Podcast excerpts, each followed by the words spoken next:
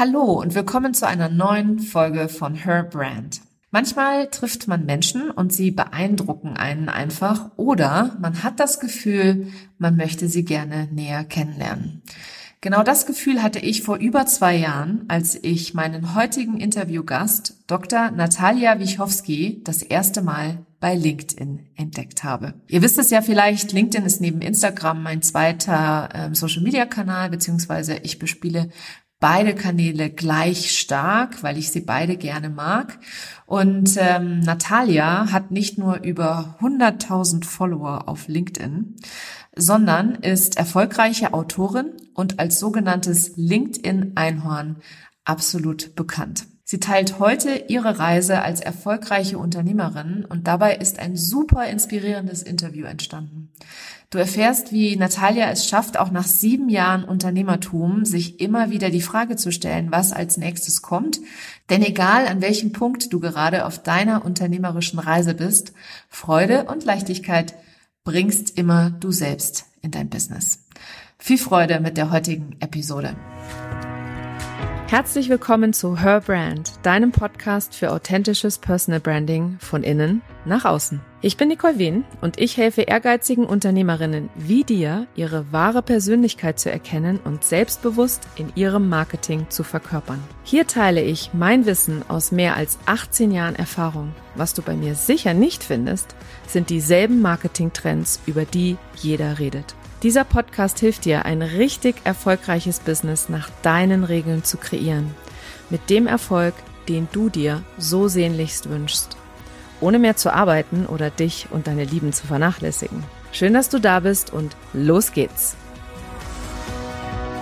Liebe Natalia, ich freue mich total, dass du heute bei mir in meinem Podcast zu Gast bist. Ich weiß natürlich, wer du bist. Und ich werde da auch nachher noch ein paar Fragen dazu stellen, äh, wie du dazu geworden bist. Aber ich möchte dir einmal die Möglichkeit geben, dass du dich selber den Hörerinnen und Hörern einmal vorstellst. Ja, vielen lieben Dank, Nicole, für die Einladung und für die Möglichkeit, meine Geschichte ein bisschen mit deinen Zuhörerinnen und Zuhörern zu teilen heute. Meine Lieblingsart und Weise, wie ich mich vorstelle, ist, ich bin ein moosartiger Mensch. Was heißt das? Moosartig ist ein Begriff, den es so nicht gibt. Und er heißt voller Makel und dennoch großartig. Was eine Lebensphilosophie ist, die mir extrem weitergeholfen hat im Leben als Ex-Perfektionistin und Ex-Besessene von Zielstrebigkeit, da die Balance zu finden zwischen, ja, ich fliege nach ganz oben und ich gebe mein Bestes, aber auch mal fünf gerade sein zu lassen, spiegelt meinen Charakter und meine Persönlichkeit meines Erachtens extrem gut wider. Und Mensch, weil wir uns einfach viel zu häufig zu ernst nehmen und auch das Leben viel zu ernst nehmen. Deswegen ist das in der Regel so mein Lieblingseinstieg. Aber ich weiß, dass das meist Leuten nicht genug ist. Deswegen vielleicht noch in eineinhalb Sätzen. Mein Name ist Natalia Wichowski, auch bekannt als Dr. Nut, das LinkedIn Marketing Einhorn. Ich bin eine Menge auf LinkedIn unterwegs, helfe Firmen in die Sichtbarkeit zu treten, neue Kunden zu generieren und das mit organischem Content Marketing. Habe aber auch ab und zu mal den Hut auf der Edutainerin, Autorin, Consultant, nenne es, wie du es möchtest. Total cool. Also du hast natürlich erstmal alle so ein bisschen aufgerüttelt ne, und dann nochmal was für die linke Gehirnhälfte. So ja, und äh, übrigens, ich mache auch, ich bin auch äh, im Business unterwegs und so weiter. Das finde ich total cool. Und du hast etwas äh, wahnsinnig Wichtiges gerade gesagt, nämlich das Thema sich selber nicht so ernst nehmen. Das ist auch etwas, worüber ich gerne spreche, was ich auch total wichtig finde. Und ich habe gerade in meinem Podcast letzte Woche darüber gesprochen, wann eigentlich dieses Thema Businessaufbau so ernst geworden ist. Ja, also das ist manchmal so, man, wenn man so verbissen ist und perfektionistisch, so wie du das ja auch wohl mal warst. Ähm, lass uns da mal zurückgehen. Erzähl doch gerne mal, wie du zu dem LinkedIn Einhorn, das finde ich total die geile Bezeichnung, wie bist du dazu geworden oder wie wird man dazu? Ist das ein Job, wo du morgens aufgewacht bist und gedacht hast, ich werde LinkedIn Einhorn? Ah, ich wünschte, dass es so wäre. Das wäre so viel leichter gewesen und ich wäre auch schneller angekommen. Aber fangen wir doch vielleicht einfach mal an 23. Im Alter von 23 hatte ich mein Studium an der Uni Hannover beendet. Grüße nach Hannover. Sozialwissenschaften am Schneiderberg. Bin dann ausgewandert in die Emirate, habe dort erstmal gearbeitet im Bildungsbereich für dreieinhalb Jahre, habe dann gewechselt in die Privatwirtschaft und habe im Marketing gearbeitet einer großen deutschen Firma, die im Logistikbereich unterwegs war. Und habe dann so im Alter von 29 festgestellt, ja, also auf Papier sieht das ja alles wahnsinnig erfolgreich aus. Und Leute glauben, ich bin auch erfolgreich. Das wird mir wiedergespiegelt durch Titel, durch, also mein Team und ich, wir waren auf den Coverseiten der führenden Magazine im Nahen Osten. Wir haben Awards erhalten. Ich fuhr einen wunderschönen Sportwagen in Dubai hatte wirklich ein Leben. Einige Leute oder einige meiner Freunde haben immer gescherzt, das ist so ein bisschen wie Sex in the City, nur nicht in New York, sondern in Dubai. Also das sah von außen alles extrem bewundernswert aus. So ist es mir zumindest rübergespiegelt worden. Aber im Inneren habe ich eine absolute Leere gefühlt und habe mir die Geschichte erzählt, ich bin in meinem nächsten Beruf dann erfolgreich oder ich fühle mich in meinem nächsten Beruf erfolgreich und ich fühle mich dann auch glücklich und habe dann eben festgestellt, also wenn ich ehrlich sein soll, ich weiß gar nicht, was Erfolg heißt. Also zumindest für mich. Äh, warte mal, gibt es unterschiedliche Definitionen von Erfolg? Und ist dasselbe auch wahr für Glück? Was heißt Glück eigentlich für mich? Und habe dann einfach mal auf das Stoppknöpfchen gedrückt, habe meinen sicheren Job gekündigt, habe mich neun Monate lang in meine Wohnung eingesperrt zu einem selbst auferlegten Sabbatical und habe während dieses Sabbaticals einfach nochmal jeden Stein umgedreht und mir ganz tiefgründige Fragen gestellt zu mir, zum Leben, und die Grundfrage war einfach, was ist, wenn alles, was ich jemals gelernt habe oder alles, was ich jemals dachte, dass es die Wahrheit ist, eine vollkommene Illusion oder völliger Schwachsinn ist. Autsch! Und habe mich dann über die nächsten Monate ganz langsam Schritt für Schritt hoch experimentiert, hoch blamiert zu einem Lebensstil, der mir gefallen hat und habe dann meinen Beruf um das Ganze herum gebastelt. Also ich finde den Begriff Lifestyle Entrepreneur super spannend, weil anstatt mir die Frage zu stellen, uh, wie, was für ein Business möchte ich haben und, und uh, wie viel Geld möchte ich verdienen, wie auch immer, habe ich mir erstmal die Frage gestellt, hey, wie soll denn mein, mein Morgen aussehen, wie soll mein Tag aussehen, mit was für Menschen möchte ich Zeit verbringen, welche meiner Skills und Fähigkeiten und Talente möchte ich denn nutzen? Und danach habe ich mir die Frage gestellt, okay, wie kann ich das denn am besten in eine Business-Sprache bringen? Und was, wer braucht das denn? Und da hat sich halt für mich herausgestellt, dass offensichtlich das LinkedIn-Einhorn das ist, was die Menschheit braucht. Und das hat halt über die letzten sieben Jahre funktioniert. Mega, mega inspirierend und ich finde es vor allem total bewundernswert, dass du, ähm, dass du da so in so jungen Jahren in meinen Augen ähm, rangekommen bist. Also ich musste tatsächlich 43 werden, um äh, mir solche Fragen zu stellen und dann tatsächlich auch ähm, auf die Suche der Antworten zu gehen. Deswegen habe ich ganz großen Respekt davor, weil ich mit 29 beispielsweise, ich war auch im Mittleren Osten, als ich 30 war, tatsächlich als ich 30 wurde, ich habe meinen 30. Geburtstag in Bahrain gefeiert ich habe dort gearbeitet äh, zur Formel 1 und ich weiß noch, dass ich da um Mitternacht gesessen habe, als mein Geburtstag vorbei war, weil ich hatte an meinem 30. Geburtstag eine große Veranstaltung, die ich mit Königshaus und so weiter organisiert habe, also sehr hoch angesiedelt sozusagen und ich weiß noch, wie ich da saß und geweint habe, äh, weil mir mein Catering-Unternehmen hat mir einen Kuchen gemacht und ich hatte an dem Tag überhaupt gar keine Zeit, meinen Geburtstag zu genießen. Und das wäre ja eigentlich schon ein Moment gewesen, wo man hätte sagen können, da hätte ich ja auch mal drüber nachdenken können. Ne? Habe ich aber nicht. Also ich habe tatsächlich ähm, noch ein paar Jährchen gebraucht an der Stelle. Und was mich jetzt mal bei dir interessieren würde, also diese Frage, die du dir gestellt hast, wie soll mein Tag aussehen, die finde ich super, super spannend. Und wie lange hat das dann für dich gebraucht, bis sich das dann so im Außen manifestiert hat, wenn du so willst? Also du hast da angefangen, jetzt so das umzudrehen, ne? nicht mehr von außen beeinflusst zu werden, sondern das von innen heraus zu erschaffen. Wie lange hat das dann so gebraucht, bis du dich da so angekommen und wohlgefühlt hast? Also ich brauchte wirklich diese neun Monate, um erstmal zu verstehen, was ich nicht verstanden habe. Und so Kerneinsichten waren so Sachen wie, ich bin nicht meine Gedanken, das ist so tief, das hat mich so umgebumst, weil ich mich immer extrem mit meinen Gedanken identifiziert habe. Deswegen heißt meine Brand ja natürlich auch Think Natalia, Doktorin der Philosophie. Ah, offensichtlich hat sich meine Seele in dieser Runde genau diese Aufgabe ausgesucht. Aber mein Ego war zu sehr verhaftet an diesen Gedanken oder hat nicht verstanden, dass ich mehr bin als das, was ich denke. Und habe dann verstanden, dass ich tendenziell in der Zukunft gelebt habe und mich ab und zu in die Vergangenheit gezogen habe, anstatt im Hier und Jetzt zu sein. Das war auch nochmal extrem wichtig für mich. Ich habe angefangen mit der Meditation und so weiter und so fort. Und dann kam ich nach diesen neun Monaten an so einem Punkt an, wo ich wirklich verstanden habe, die Wahrheit gibt es nicht.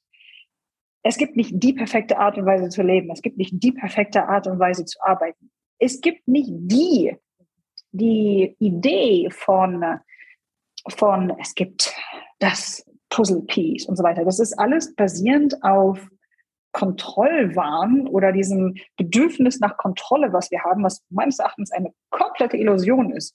Und habe dann so einen Haken hintergesetzt und dachte, ach super, ja, das ist doch mal super, dass ich jetzt alles verstanden habe, was ich nicht verstanden habe. Ach, warte mal. Und dann habe ich begriffen, oh, jetzt muss ich aber noch mal ganz von vorne anfangen. Ne? Jetzt darf ich ja mir wirklich die Frage stellen, wie möchte ich jetzt konstruktiv zur Gesellschaft beitragen? Worin bin ich denn gut? Was würde mir Spaß machen? Aber wo fehlen mir denn noch die Skills und die Kompetenzen? Wo fehlt mir denn zum Beispiel noch das Netzwerk? Wo fehlt mir, was fehlt mir denn überhaupt noch?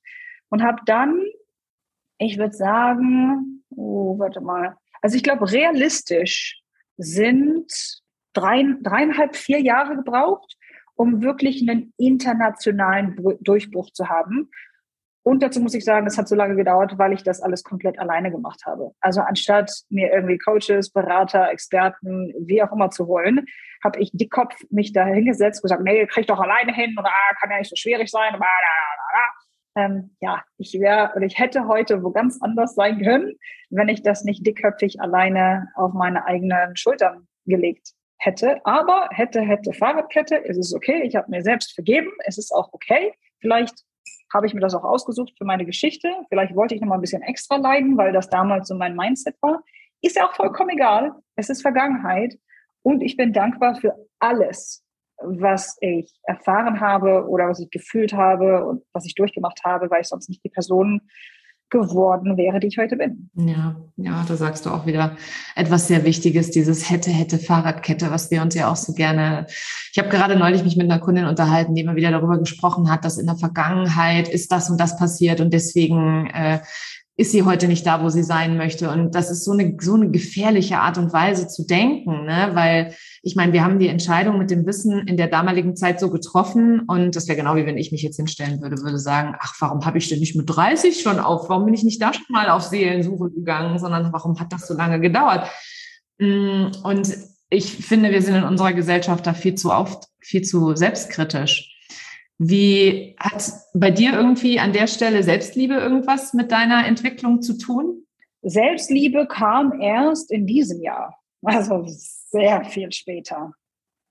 Ich habe mit ganz vielen Freundinnen ein Gespräch oder Gespräche zu diesem Thema geführt und ich glaube, was meine Stärke ist oder etwas, was bei mir drin ist, seitdem ich höchstwahrscheinlich ein Kind bin, ist ein Urvertrauen in ich weiß nicht was, aber es ist einfach da. Alles wird gut. Irgendwas stellt sicher, dass alles gut wird. Und ich sehe mich jetzt nicht wirklich als hyperreligiösen Menschen oder hyperspirituellen Menschen, aber ich weiß einfach, dass mich irgendetwas trägt oder irgendetwas führt.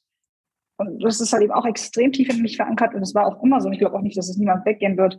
Ich glaube, wir sind halt eben nicht auf diesem Planeten, um zu leiden, und um in Durchschnittlichkeit dahin zu vegetieren, sondern um das Beste aus unserem Leben zu machen. Also diese zwei Gedanken haben mich durch diese ganze Reise geführt. Super spannend. Ach, was für ein geiles Gespräch. Ich freue mich total.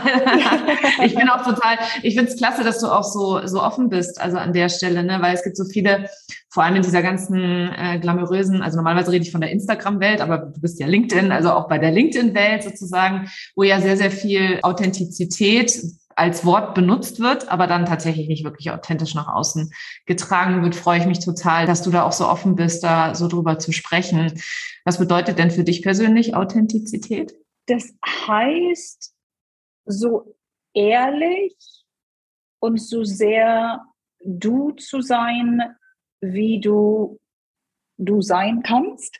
Oder anders formuliert, es hat etwas damit zu tun, oder ultimative Authentizität heißt für mich, dich wieder daran zu erinnern, wer du wirklich bist. Wieder bei dir oder in deinem wahren Kern anzukommen.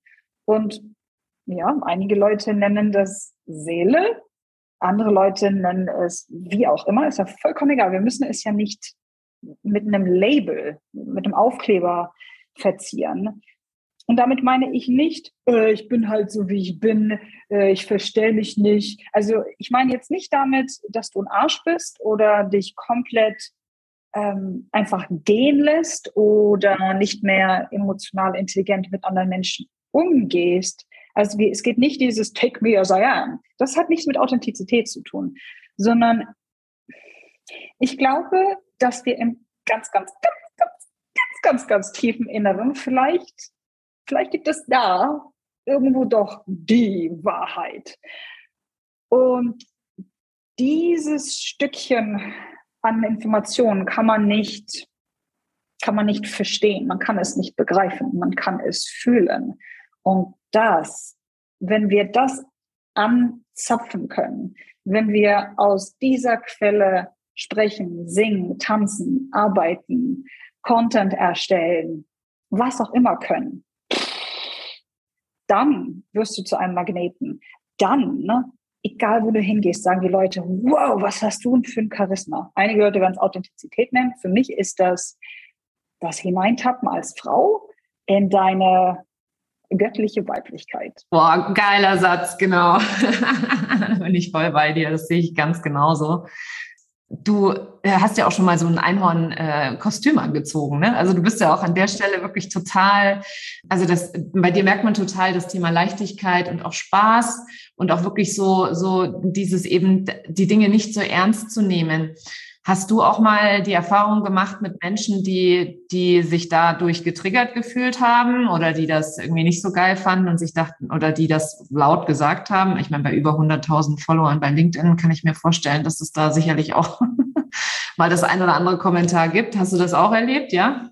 Ah ja, klar. Also es war nicht so, ich habe mir das Einhornkostüm gekauft und dann dachte ich, ja, dann mache ich da mal ein Video zu und dann lade ich das hoch und das war innerhalb von äh, drei Stunden erledigt. Also ich glaube, ich habe die LinkedIn-Videos in dem, oder die, die Videos in dem LinkedIn-Kostüm gefilmt und brauchte in etwa einen Monat, um wirklich das Publish- oder Publizieren-Knöpfchen zu drücken, weil ich Paranoia geschoben habe, dahingehend, oh Gott, oh Gott, oh Gott, wenn das mit der Selbstständigkeit nicht wird, dann, dann fliegen da im Internet Videos von mir in so einem hässlichen, weiß, türkisblauen Einhorn-Einteiler rum. Mich wird doch niemals jemand wieder einstellen, wenn sie das einmal gesehen haben, weil Corporates und andere Unternehmen sind so seriös und professionell. Und ich habe damit ja den symbolischen Mittelfinger all den Leuten gezeigt und gesagt, haha, Business kann auch Spaß machen. Und du musst irgendwie kein Asch sein, sondern du kannst halt eben auch menschlich rüberkommen und höchstwahrscheinlich werden dich umso mehr Leute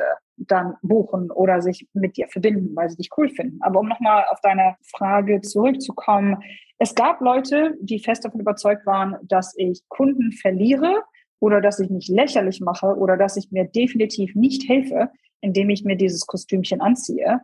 Aber meines Erachtens oder andersrum formuliert, ich habe im Leben gelernt, nur Ratschläge von Leuten anzunehmen, die so leben und arbeiten, wie ich leben und arbeiten möchte. Und all die Leute, die halt eben so etwas gesagt haben, da habe ich sofort gesehen, ich möchte nicht so sein wie du. Und deswegen Geschenk, was sie mir geschenkt haben, mit der Kritik oder mit dem Hater-Kommentar, bevor es wirklich in meinen Händen gelandet ist, habe ich das wieder ganz schnell mit Liebe zurück an den Sender, habe es einfach nie akzeptiert und an mir abperren lassen. Und wichtig ist halt eben, dass wir nichts also jegliche Art von Bewertung oder Idee oder Meinung oder Ratschlag oder wie auch immer.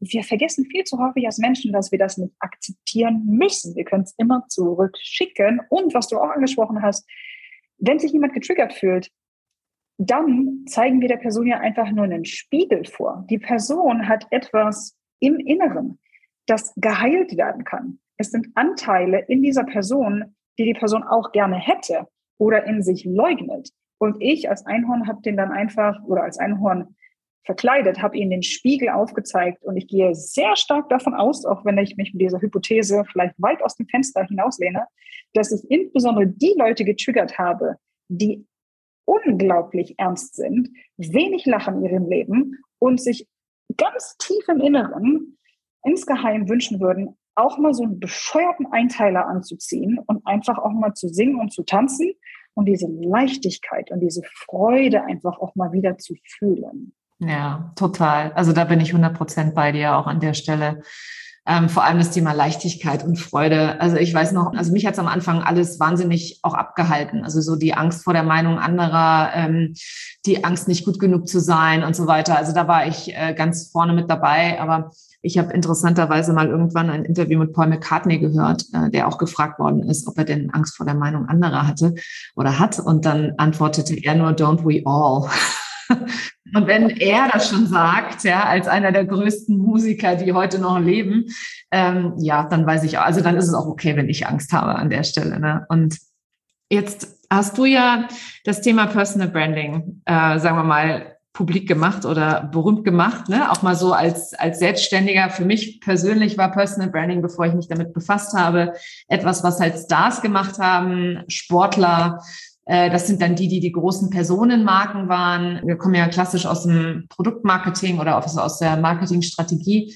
Und äh, für mich war halt Personal Branding immer etwas oder überhaupt Branding etwas, wo du ähm, entwickelst auf dem Reißbrett, wenn du so willst, und dann nachher mit ganz, ganz viel Marketing-Dollar ähm, zum Leben erwächst sozusagen und dann da der ganzen Sache Leben einhauchst, im Zweifel noch mit einem mit einer Spokesperson oder wie auch immer. Wie siehst du Personal Branding auch heute zurückblickend auf deine eigene Marke und auf deine Reise, die du die letzten sieben Jahre als Unternehmerin gegangen bist? Für mich ist es ein Werkzeug zur Selbstführung.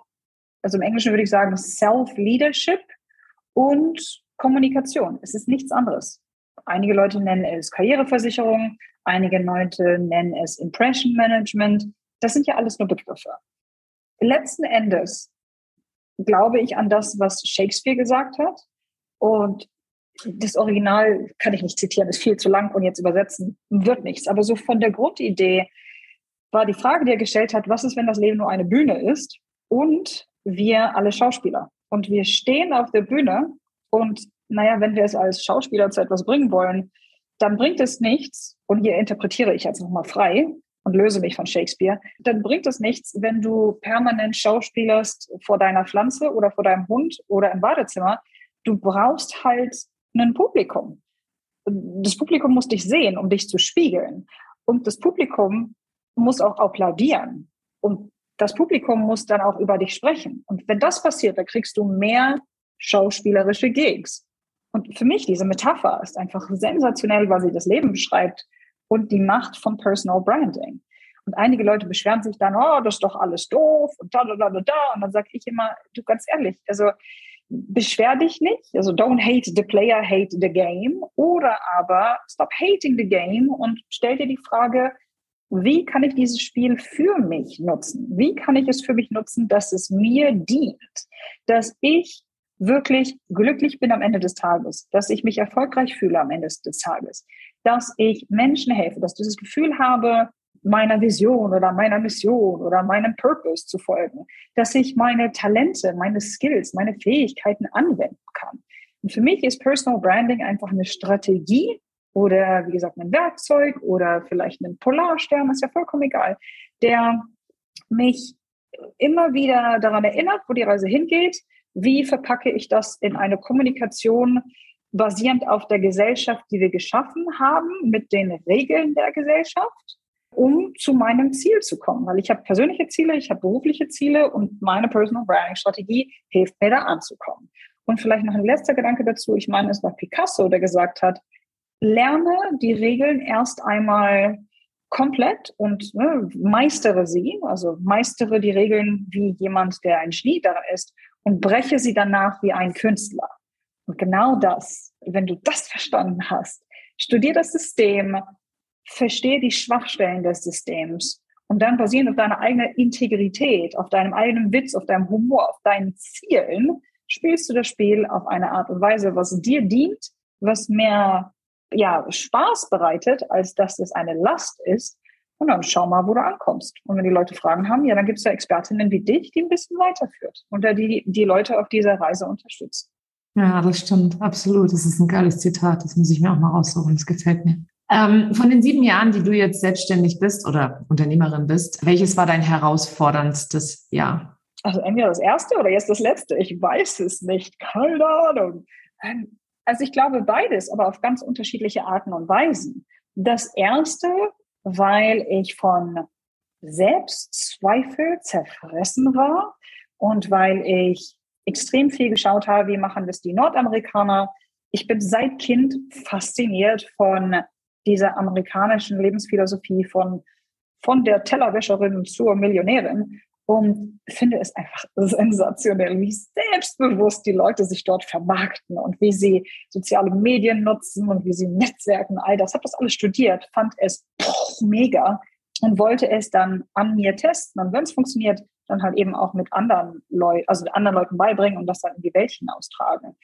Und es machte alles Sinn und es fühlte sich alles auch richtig an, aber das in die Realität zu implementieren mit null unternehmerischer Erfahrung. Also ich habe Sozialwissenschaften studiert, nicht BWL. Niemand in meiner Familie war unternehmerisch unterwegs. Ähm, der Rest meiner Familie ist auch so vom Typ her eher ängstlich, äh, viel blau nach dem Disk-Modell. Das war einfach extrem schwierig. Plus, ich hatte damals auch nicht so richtig das, das optimale Netzwerk um mich herum. Alle Leute, mit denen ich abhänge, ähm, haben damals noch für jemanden gearbeitet, beziehungsweise ich habe mich ja im Sabbatical von vielen Leuten getrennt, hatte mir dann aber keine neuen Leute in mein Leben geholt, weil ich so paranoid war, dass ich, also ich, ich glaube ja wirklich, dass die fünf Leute, mit denen du am meisten Zeit verbringst, einen massiven Einfluss darauf haben, wer du bist. Frag mich nicht, wer das irgendwann mal gesagt hat, ist aber ein mega Zitat. So. Und ich, weil ich mich wie so ein kleines, zartes Pflänzchen gefühlt habe, was irgendwie einmal so durch so eine, das war so ein bisschen wie, als ob einmal ein Vulkan ausgebrochen ist, hat alles niedergebrannt, so man sieht Asche und dann aus der Asche kommt so uh, so ein kleines süßes Pflänzchen, was dann man so ein bisschen so, ha, hallo, Sonne rauskommt. So habe ich mich gefühlt. Und ich dachte, ich gehe da jetzt nicht auf wildfremde Menschen zu, die ich nicht kenne, mit diesem neuen Wissen, mit dieser Planlosigkeit. Deswegen habe ich prima Zeit verbracht mit so Leuten online wie Gary Vaynerchuk und Tony Robbins und ähm, oh, Simon Sinek und wie sie nicht alle heißen. Und das war einfach, das ist schön auf der einen Seite, aber ja, so echte Menschen mit so echten Problemen, mit denen du, also nicht, dass die anderen keine echten Menschen sind, keine echten Probleme haben, aber es wäre auch mal schön, ja, wie soll ich das sagen, ähm, like-minded people, also Leute zu haben, die auf einem ähnlichen Pfad sind. Die habe ich mir erst danach im Jahr zwei beziehungsweise drei aufgebaut. Deswegen war das da schwierig. Und dieses Jahr war es nochmal schwierig, weil ich an so einem Punkt angekommen bin und gesagt habe, oh, wo geht denn es jetzt hin? Weil es geht immer weiter und höher und weiter und höher und höher und weiter. Aber ganz ehrlich, same old, same old. Was mache ich jetzt? Also da habe ich auch nochmal dieses Jahr ganz viele Bereiche meines Lebens geguckt und ganz viele Bereiche meines Businesses und habe mir erlaubt, das nächstes Jahr nochmal komplett zu restrukturieren und äh, werde mir nächstes Jahr mein nächstes Sabbatical gönnen nach sieben Jahren. Und das wäre jetzt auch genau meine nächste Frage an der Stelle. Wunderschöne Überleitung.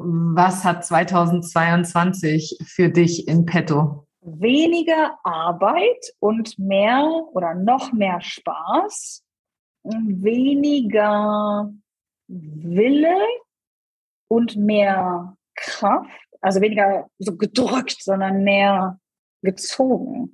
Mehr Fluss, mehr Leichtigkeit. Es gibt ein paar Dinge in meinem Leben, die ich, denen ich mich widmen möchte, weil ich einfach ein unbeschriebenes Blatt bin in dem Bereich. Also zum Beispiel letztes und dieses Jahr waren super im Bereich Umsatz und Businesswachstum und so weiter und so fort. Aber ich habe mich nie mit der Frage auseinandergesetzt, wie ich mein Geld für mich arbeiten lassen kann. Und deswegen möchte ich das im nächsten Jahr lernen. Ich möchte relativ viel Zeit damit verbringen, wie kann ich mein Geld anlegen, wie kann ich das für mich arbeiten lassen. Das ist etwas, ich möchte definitiv wieder mehr reisen. Also dieses Jahr war besser als letztes Jahr, aber äh, geht besser. Und ähm, ja, ich möchte, ein Freund hat das neulich zusammengefasst mit dem Satz, Chaos ist die Strategie. Ich möchte einfach mal super experimentell, experimentell in das nächste Jahr hineintappen, dahingehend, dass ich sage, ich habe meine To-Do-Lists und weißt du was? Ich entscheide mich täglich aktiv dafür, sie zu brechen und von Moment zu Moment zu leben und mehr zu fühlen, anstatt zu denken und wirklich mit dem Ziel, noch präsenter zu sein, noch mehr zu erschaffen. Frag mich nicht, was es ist. Also sich wirklich dem Leben hinzugeben, im Englischen sagen wir so schön Surrender, also komplett die Kontrolle aufzugeben, mehr in meine Weiblichkeit hineinzutappen und wenn ich brauche, meine Männlichkeit und meine Struktur zu nutzen. Aber alles ist wirklich ein Kann und nichts muss.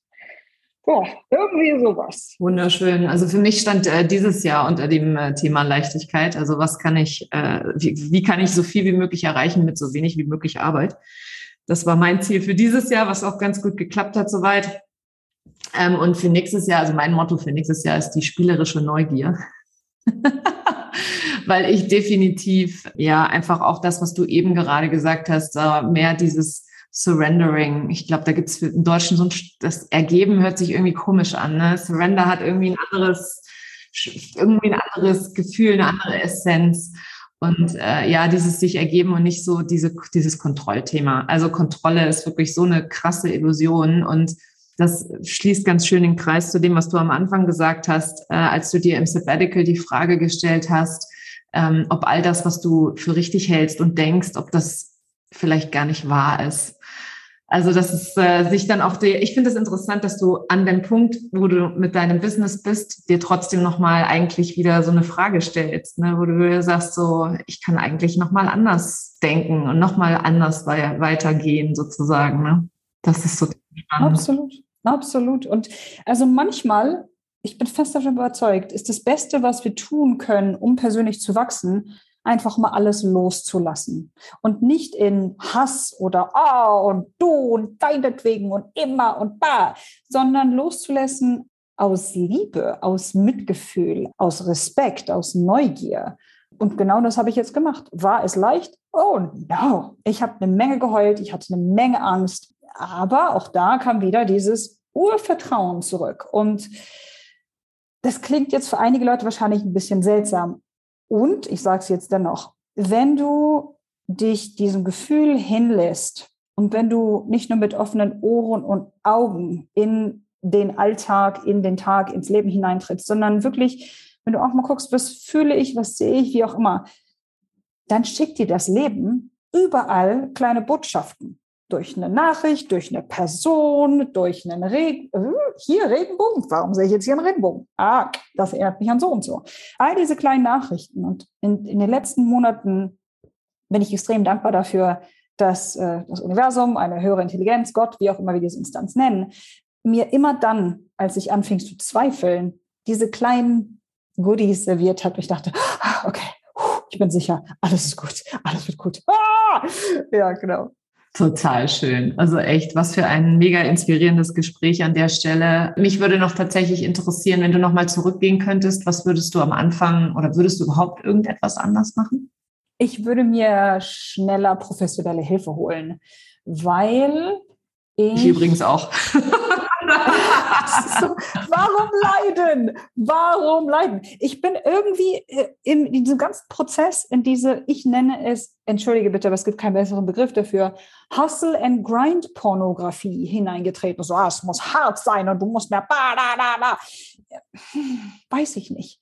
Also ja, natürlich darfst du fokussiert arbeiten und du darfst vielleicht smart arbeiten, aber ja, irgendwie das war alles viel zu anstrengend und mit viel zu viel Schmerz verbunden, was natürlich auf falschen Glaubenssätzen beruht und auf dem, was man zum Beispiel irgendwie auf Social Media liest, Da hätte ich mir einfach unglaublich viel ja, Schmerzen und Leiden ersparen können, Zeit ersparen können, hätte schneller Geld machen können, hätte schneller tolle Menschen kennenlernen können.